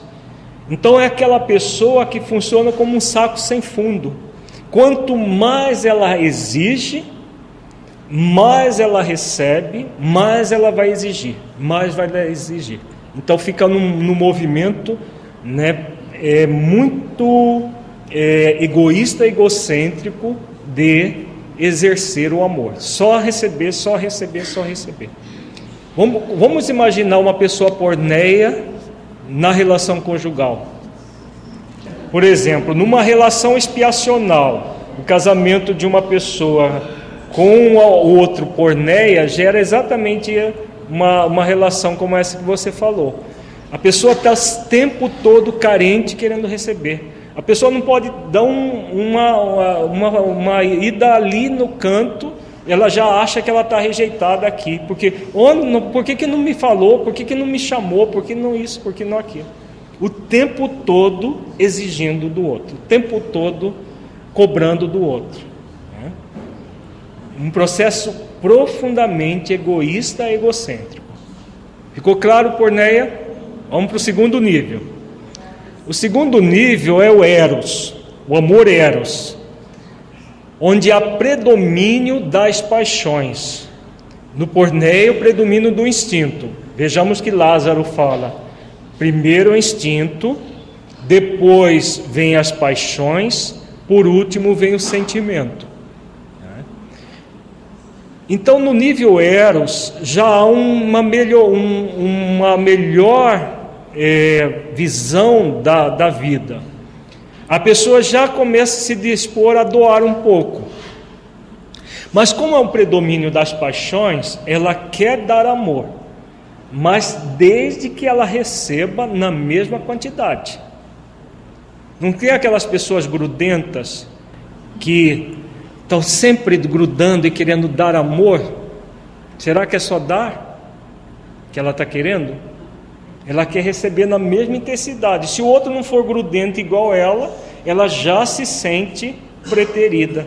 Por quê? É como usando a quantificação, apesar de não ser quantificável, eu dei meio quilo de amor para você. Você tem que dar meio quilo de amor para mim, porque senão vai ter briga. Se der 450 gramas, não, está faltando 50 gramas de amor. É, só para a gente ter uma ideia, não é, não é quantificável, mas é mais ou menos isso que ocorre. Então, como é um predomínio de paixão, das paixões, o que acontece? A pessoa fica apaixonada, parece que ela está amando muito, mas na verdade ainda existe muito de egoísmo e de egocentrismo. Ela dá e quer receber, ela dá e quer receber o tempo todo. Então é aquela pessoa extremamente passional. Isso que ontem fizeram a questão da, da pessoa que mata, entre aspas, por amor, é exatamente esse, esse movimento aqui. A pessoa tem um, um movimento, entre aspas, de amor, mas na verdade é paixão E se ela não receber a contrapartida do outro, ela coisifica o outro, e aí, se essa coisa não pode ser minha, não vai ser de mais ninguém. Ela mata a coisa. Então a outra pessoa se torna uma coisa descartável. Nesses dois tipos de, tanto no porneia quanto no eros, o outro é um ser descartável. No porneia, se ele não sentir que não está recebendo o que ele quer, ele simplesmente descarta e vai buscar outra. E descarta essa e vai buscar outra. No eros, como já é, já esse movimento de troca, só serve se for minha. A coisa for minha, serve. Se não for minha, eu chega nesse nível passional de matar o outro, de torturar o outro, porque não quer ser dele ou dela. Gera esses dramas passionais muito comuns na nossa sociedade. Crimes passionais, as, as chamadas atrações fatais, são todas no nível Eros e um pouco do nível Porneia. É claro que esses níveis eles não são abruptos. Né? O Porneia, para chegar no Eros, há toda uma, um, uma gradação, né? e o, o anterior não termina abruptamente. É, começa o, de, o que vem logo em seguida com uma mescla do anterior. Por isso que os dois são movimentos profundamente egóicos, egoístas, egocêntricos. É, é, seria o Eros, a pessoa que você chega para ela, ela chega para você e diz eu te amo, e ela fica esperando o eu te amo também da outra parte. Se o outro não fala, ela fica injuriada. Oh, mas eu falei eu te amo, e aí? Que mais? E aí? Vai ter alguma coisa? Fala que eu te amo também. Exatamente isso, Eros. Né? Deu 500 gramas de amor, devolve 500 gramas, porque senão vai ficar faltando aqui comigo. É mais ou menos isso. Porque veja, olha como é interessante: o movimento de amor, do amor incondicional que nós trabalhamos ontem, é o amor que diz respeito a quem? A própria pessoa, não diz respeito ao outro. Então é um ato individual de é, desenvolver uma harmonia frente às leis divinas que é da pessoa com ela mesma. Então, quem é que se preenche com o amor que se dá? Primeiro, nós mesmos. Inclusive o amor ao próximo. Nós não fizemos uma, um raciocínio ontem, uma reflexão profunda a respeito do amar a Deus de todo entendimento, de todo coração e de toda alma, e o próximo, ao próximo como a si mesmo, que todo o processo do amor a si mesmo é um amor a Deus nesse nível profundo, e que quando nós nos enchemos de amor, nós vamos ao próximo. Então, amor no nível essencial é assim. No nível egóico, não. Então, esses dois primeiros níveis aqui são egóicos é um protótipo do amor, porque no futuro ele vai se transformar em amor, mas nesse momento ainda não. Por isso, essa necessidade, e a pessoa se torna uma vampirizadora do outro, em maior ou menor intensidade. Então, ela vampiriza o amor. No nível porneia, é o nível máximo de vampirismo. O nível eros já está um pouquinho melhorado já está mais avançado, como diz o, o, o Lázaro, mais avançado, a pessoa corrompe os instintos, mas aí ela desenvolve a paixão, corrompendo os instintos. Quando ela chega no sentimento, ela vai chegar no nível filia. O nível filia é o início da maturidade do senso moral, com desenvolvimento dos sentimentos. Ela começa a enxergar que o amor não tem a ver com o outro, nem uma necessidade que ela vai buscar no outro, mas ela percebe que o amor é algo que ela vai construir dentro de si mesma. Então, quando ela faz isso, o que, que ela, é, ela gera? O movimento de autodoação de amor. Se ela se doa amor, ela recebe amor de si mesma. E aí ela vai se preenchendo de amor, e quem se preenche de amor nunca vai ficar com ele guardado dentro de si, vai irradiar em torno de si. Aí entra o amor ao próximo, como uma consequência, mas não como uma necessidade de, de que o próximo me dê. Percebamos que no porneia ele só quer receber do próximo. No eros ele já doa um pouco, desde que o outro doe também na mesma medida.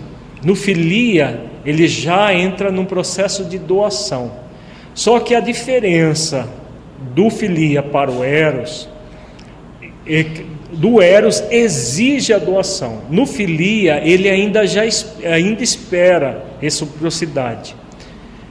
Então ele doa-se, mas ele, ele ainda necessita, necessita não seria o termo, ele ainda espera que haja uma contrapartida. Se não houver, tudo bem, ele não, não, não se perturba com isso, como o Eros se perturba.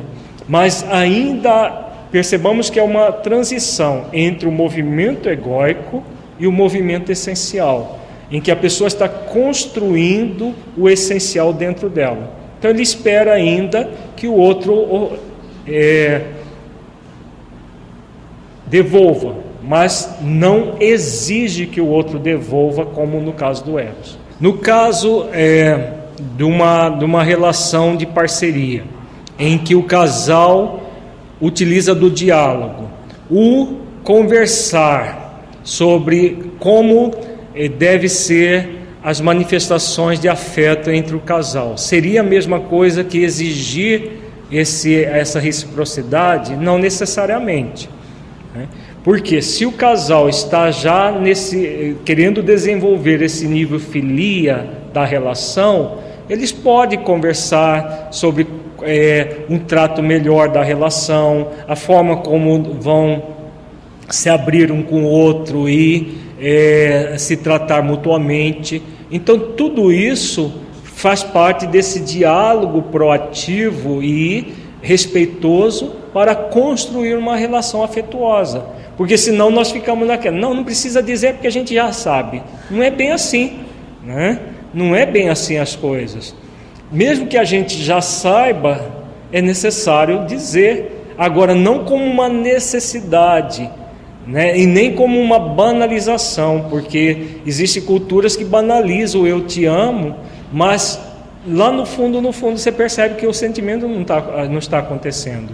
Se o sentimento está sendo verbalizado porque existe um exercício nessa direção, isso pode ser construído e a, a, o casal conversa entre si para que ele chegue a um denominador comum de como é, vai ser trabalhada essas questões do afeto, da, da, da exteriorização do afeto. Tá? Então, isso é importante na própria relação, na, naquilo que a gente chama do, do pacto do casamento. Como que vai ser a nossa relação? E aí pactua-se a relação e esse pacto deve ser renovado sistematicamente, a partir desses diálogos em que nós não vamos convidar o outro para discutir a relação, mas vamos convidar o outro para dialogar sobre a nossa relação. Daqui a pouco nós voltamos ao assunto. Ágape é o quarto nível do amor que é o desenvolvimento do amor incondicional, em consonância com os princípios cristãos.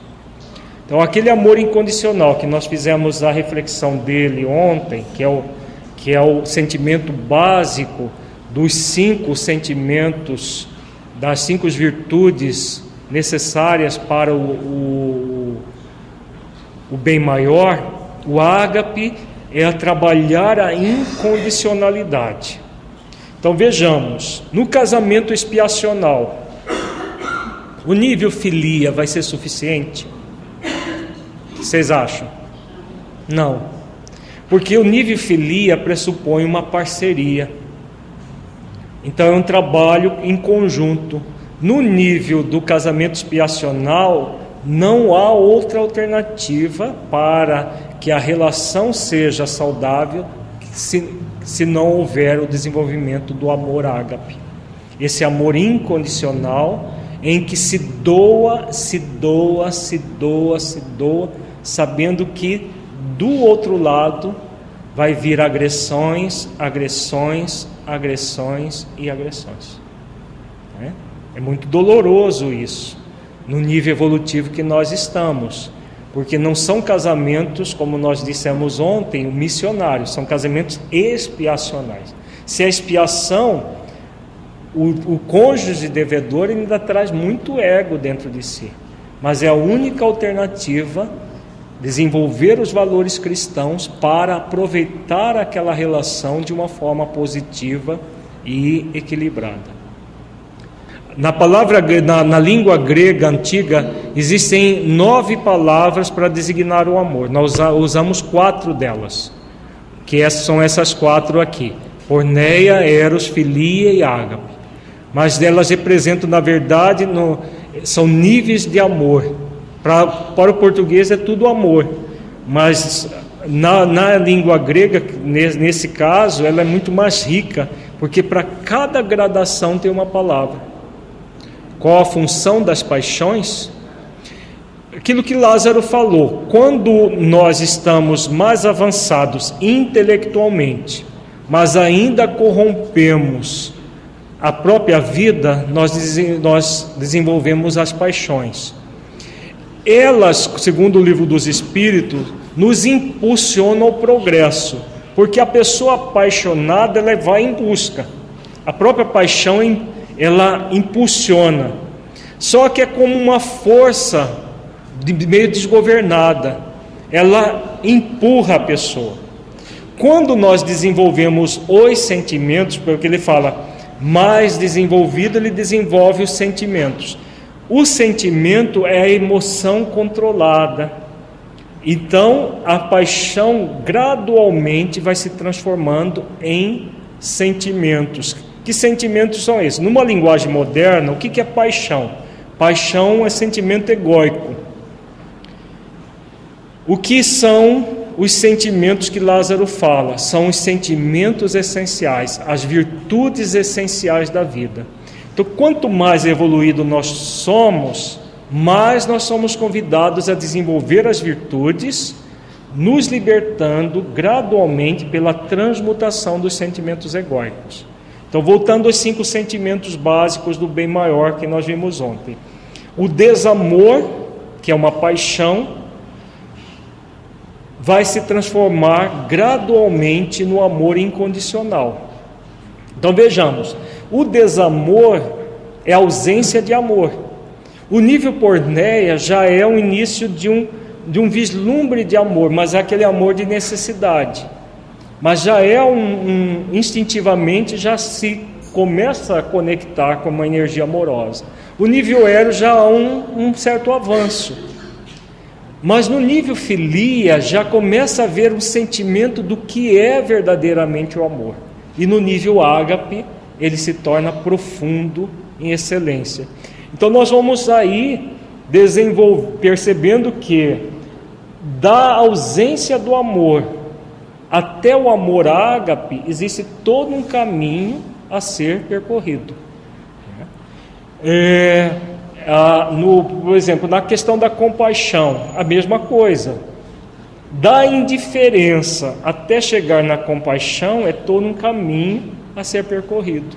Então, como que nós vamos fazer isso? Fazendo os exercícios para desenvolver as virtudes. Ao fazer o exercício para desenvolver a virtude, gradualmente os sentimentos egóicos vão sendo transmutados. É dessa forma que a gente cresce, porque esse é o compromisso que nós temos com a vida. Vejamos aqui num gráfico como que se dá o, o amadurecimento do senso moral. Então, num primeiro momento, aqui nós temos essa seta do lado e o triângulo da pirâmide. O amadurecimento vai se sair de um estado de dependência. Essa dependência, por exemplo, a criança é naturalmente dependente? Sim. A criança, principalmente até os sete anos, se ela for abandonada, Salvo se tiver, às vezes a gente vê criança de 5 anos, 6 anos na rua, mas sempre tem um maiorzinho que de uma certa forma provê alguma necessidade dela. Agora, se ela for totalmente abandonada, uma criança até os 7 anos, ela perece. Então, isso no ser, na infância do ser humano, a dependência é normal. Aos poucos, ele vai adquirindo a independência psicológica. Do ponto de vista biológico e cronológico, é assim. Agora, do ponto de vista de maturidade do senso moral, existem adultos de 30 anos que são dependentes, gente? Ixi, como existe, né? Muita gente. Existem muitos adultos que funcionam como crianças de 3, 4 anos, e muitos como recém-nascidos, famintos de dependência psicológica dos outros. Então vejamos que existem duas questões básicas aí: a questão biológica, de amadurecimento biológico, cronológico, que nem sempre corresponde ao amadurecimento psicológico, porque existem muitos adultos infantis que continuam sendo infantis. Então, o Porneio e o Eros, onde estão? Em que nível está aqui o Porneio e o Eros? No nível da dependência. A independência psicológica, ela é interdependente socialmente. Por que, que a, o último nível é a interdependência social? Porque nenhum ser humano é uma ilha. Nós somos seres sociais. Como nós somos seres sociais, existe uma interdependência social, não psicológica. Porque se a interdependência for psicológica, cai aqui lá embaixo, lá para a dependência. Ele passa a ser dependente psicologicamente. Agora, interdependente socialmente, todos nós somos. Os serviços que nós trocamos o tempo todo em sociedade, imagina se nós fôssemos fazer todos eles. Imagina se nós precisássemos plantar o algodão que está confeccionando a roupa que nós estamos vestindo. Plantar o algodão, depois, como antigamente, né? depois tirava a pluma, fazia o fio, do fio fazia no tear a roupa, né? até que a gente tivesse a roupa para vestir. Só isso. Né? Quantas pessoas trabalharam para que a gente estivesse usando essa roupa que nós estamos usando? Então, isso é o que? Uma interdependência social muito salutar. Ela deve ser sempre independente. Quanto mais maduro é o ser humano, mais independente ele será psicologicamente. Eu não preciso de ninguém para viver, mas eu gosto de estar com outras pessoas, vivendo com outras pessoas, interagindo com outras pessoas. Então, por exemplo, no nível filia e no nível ágape, quando a pessoa filia e a pessoa ágape busca uma relação afetiva, para que, que serve essa relação? Para que ela possa, no nível filia, ela doar-se e ao mesmo tempo receber. No nível ágape, ela está disposta a doar-se totalmente. Se ela receber, ela também não é ingrata. Né? Jesus é o, é o arquétipo do amor incondicional. Mas quando as pessoas chegavam para ele com afetividade, ele correspondia, ele ficava muito feliz. Por que, que João é chamado de o discípulo amado?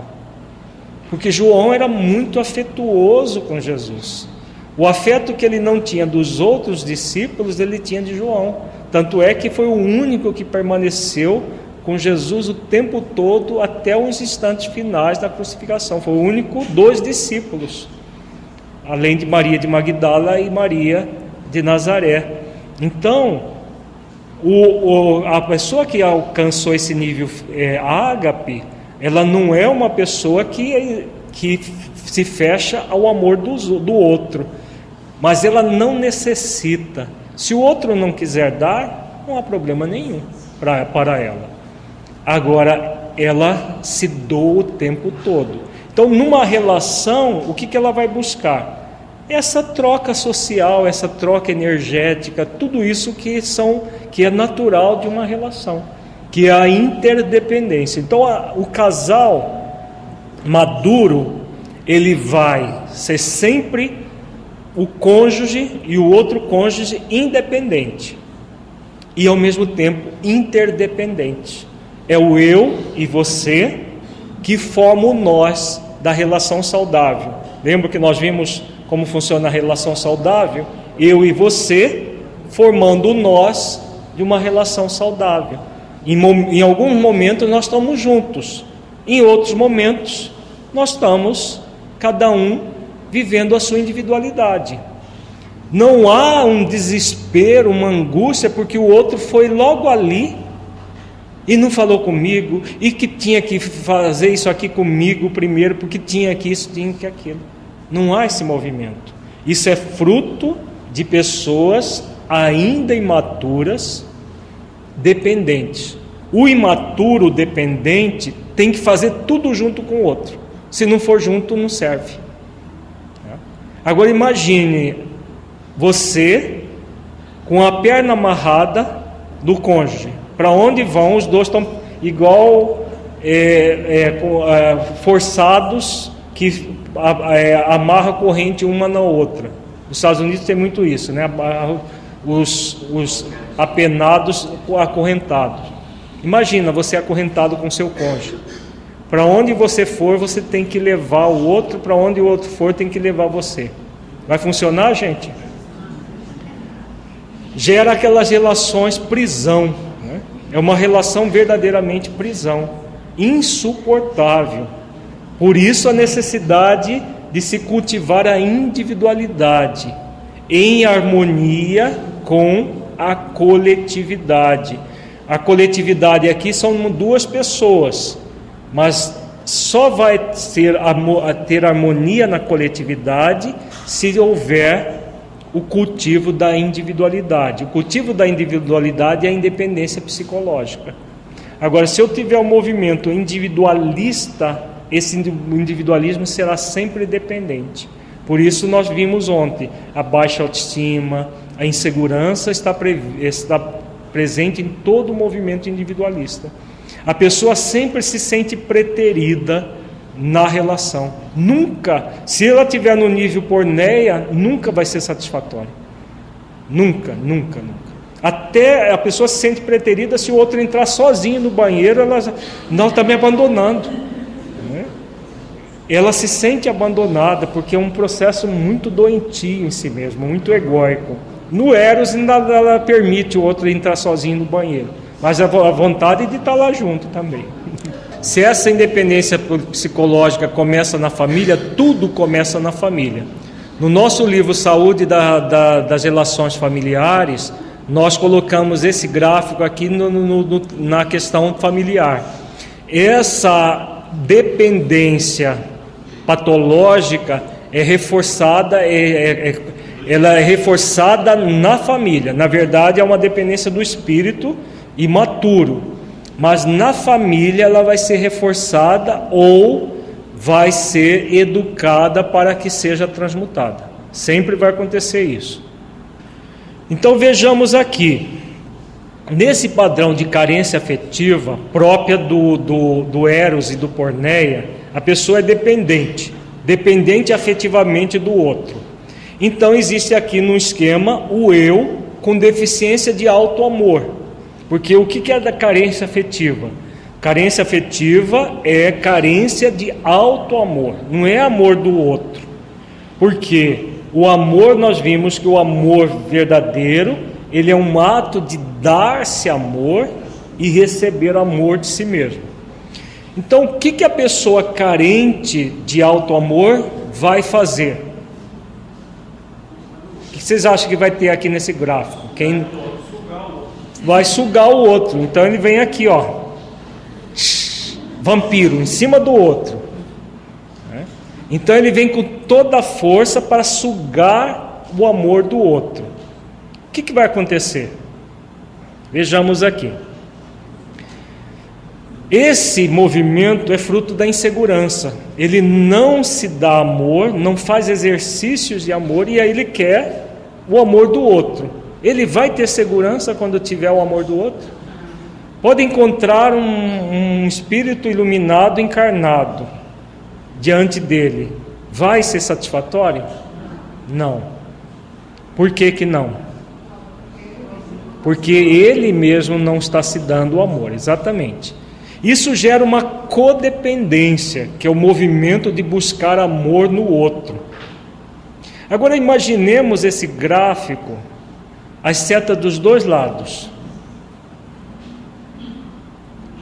A dependência pode ser unilateral ou pode ser bilateral. O processo passa a ser, imagina, um carente buscando amor no outro carente. Isso acontece, gente? Qual lei divina que rege isso?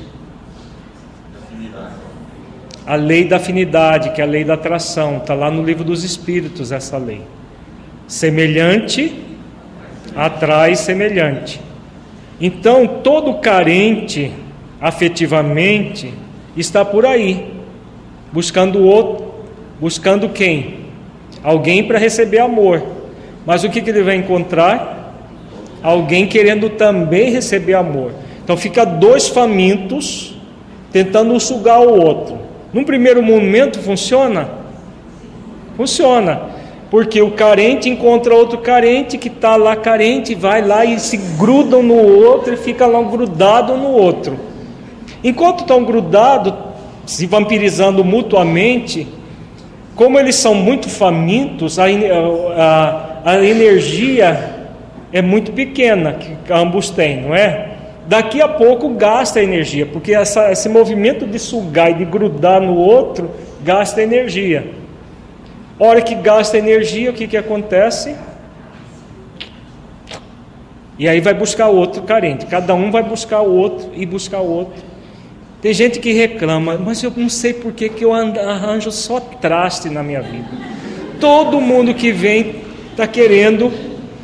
Você já pensou que você talvez seja o traste do outro também? Muito provavelmente você também é o traste que o outro atraiu. Não é? Porque às vezes a pessoa acha que sempre o outro quer um traste, mas ela não olha para si mesma para ver a sua carência, a sua insegurança, que ela é o traste do outro. Então, normalmente os carentes eles vão se aproximar e o que vai acontecer com o tempo? Cedo ou tarde produz uma energia repulsiva, pois a pessoa se torna dependente e pegajosa, não há troca de energia. Então, o deficiente de amor, se for ambos, é, não, não dura muito tempo, vai cada um começa a ter nojo do outro, raiva do outro e se separam. Se um não for carente e o outro for carente, o outro é tão sugado, a pessoa gruda tanto no outro que ele não aguenta mais e ele quer fugir desse outro. Faz sentido, gente? Acontece na vida real? Se é aí que entra a indiferença, sim, porque a pessoa que, que tem aquele grude é sugada, ela começa a reagir pela indiferença. Então eu não falo mais nada, não, não, não faço nada porque não aguento mais. Aqui é que vai gerar, nesse movimento de carência afetiva, vai gerar o apego, o ciúme, a traição. Então, ah, de onde surgem esses sentimentos de apego, de ciúme, de traição?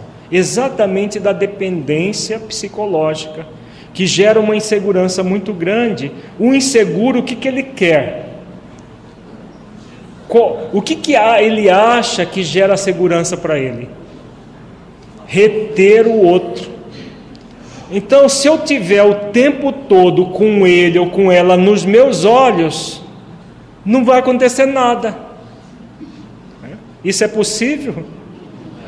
Mas o desejo que isso seja possível, o tempo todo está movimentando o inseguro.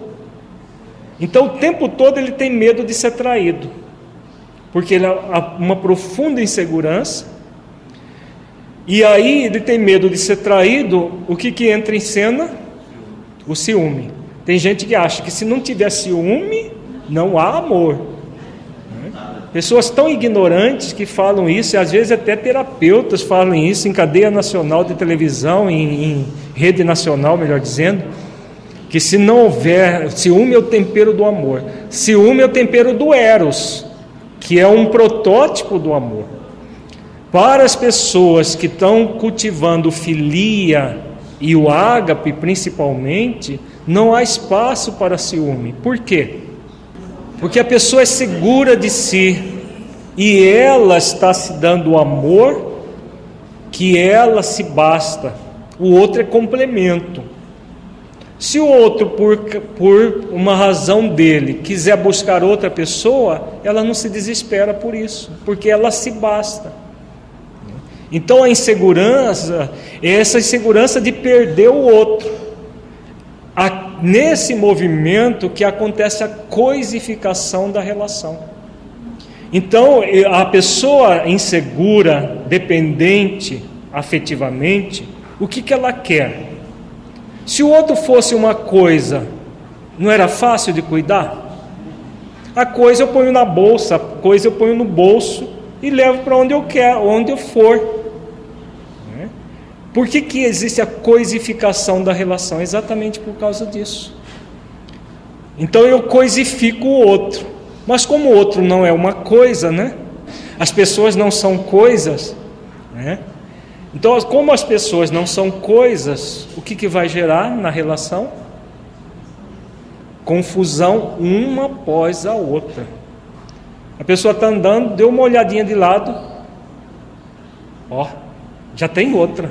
Olha, olha, não, não pode nem sair, não pode nem para o shopping, já está olhando de lado. Já, já viram isso? Já, já fizeram isso? Não precisa levantar a mão.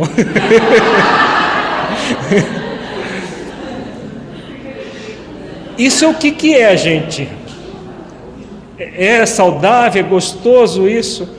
É torturante tanto para quem sente, tanto e para o outro que é o alvo. E quando é os dois? Tem que andar igual o robô duro, olhando só para frente, porque nenhum dos dois pode olhar do lado, porque se olhar já está sendo preterido, já está com outra, já está isso e aquilo. O que, que gera? Um automatismo, uma coisa ah, tão desvitalizadora, asfixiante, perturbadora. Então, não há sentimento que resista a isso. Então, se nós quisermos que a nossa relação conjugal seja um desastre, alimente esses sentimentos. Aí vai ser um desastre. Não trabalhemos a independência psicológica, o movimento amoroso profundo conosco. Vai ser desastroso. Então, o tempo todo. Né? E aí, o que vai acontecer? Aquilo que era só uma possibilidade, o que, que se torna? torna-se real. O outro que está sendo sufocado, o que, que ele vai querer? Sair fora. Se ele não sai fora oficialmente, ele sai fora por baixo do pano. Aí começam as traições reais. Nós não estamos falando de sem vergonhice, nós estamos falando de processos psicológicos profundos, porque muitos é, cônjuges hoje é, trai como se fosse um, uma coisa de vou ali no shopping comprar uma roupa e aí eu tanto antes era só dos homens, hoje é dos homens e de muitas mulheres. É uma realidade horrível. Mas isso não é um processo psicológico, isso é falta de auto-amor. Já é um outro problema né? que é o que popularmente se fala, fala falta de vergonha na cara. A pessoa não se preza e aí ela se sai ela sai pela vida como se ela fosse um, uma cadela, um cachorro, né? que para eles é normal isso, dar satisfação aos instintos. Para o ser humano isso não é normal. Então, quando a pessoa busca isso, é uma aberração. Nós não estamos falando de aberrações, nós estamos falando de situações mais é, usuais das relações e que se a pessoa ela, ela está querendo uma relação melhor, mas o movimento dela é de sufocamento do cônjuge e aí a coisa pode complicar, mesmo em relações que poderiam dar certo se não houver o trabalho com essa questão da carência afetiva. O caso das pessoas, da pessoa que não aguenta a relação desse sufocamento e se separa. Nós conversamos bastante ontem sobre isso. Todas as vezes que nós é, rompemos uma relação, nós adiamos um compromisso em menor ou menor, em maior ou menor intensidade, isso vai acontecer. Ah, agora, cada caso é um caso e as leis divinas analisam as questões individualmente e não coletivamente. Tá? Mas ontem nós falamos bastante sobre isso. Se há a, a, o afastamento de autopreservação, no caso da relação conjugal, não. não. Porque na relação, na relação, nas outras, no, no, nosso livro Saúde das Relações Familiares, nós falamos sobre essa técnica de afastamento de autopreservação. Mas isso é válido para outras relações familiares, relação de pai, mãe, filho, irmãos. Ah, na relação conjugal, isso não tem propósito, porque é uma relação voluntária. Então você vai se afastar do seu cônjuge para se preservar se a relação é voluntária. Não tem porquê.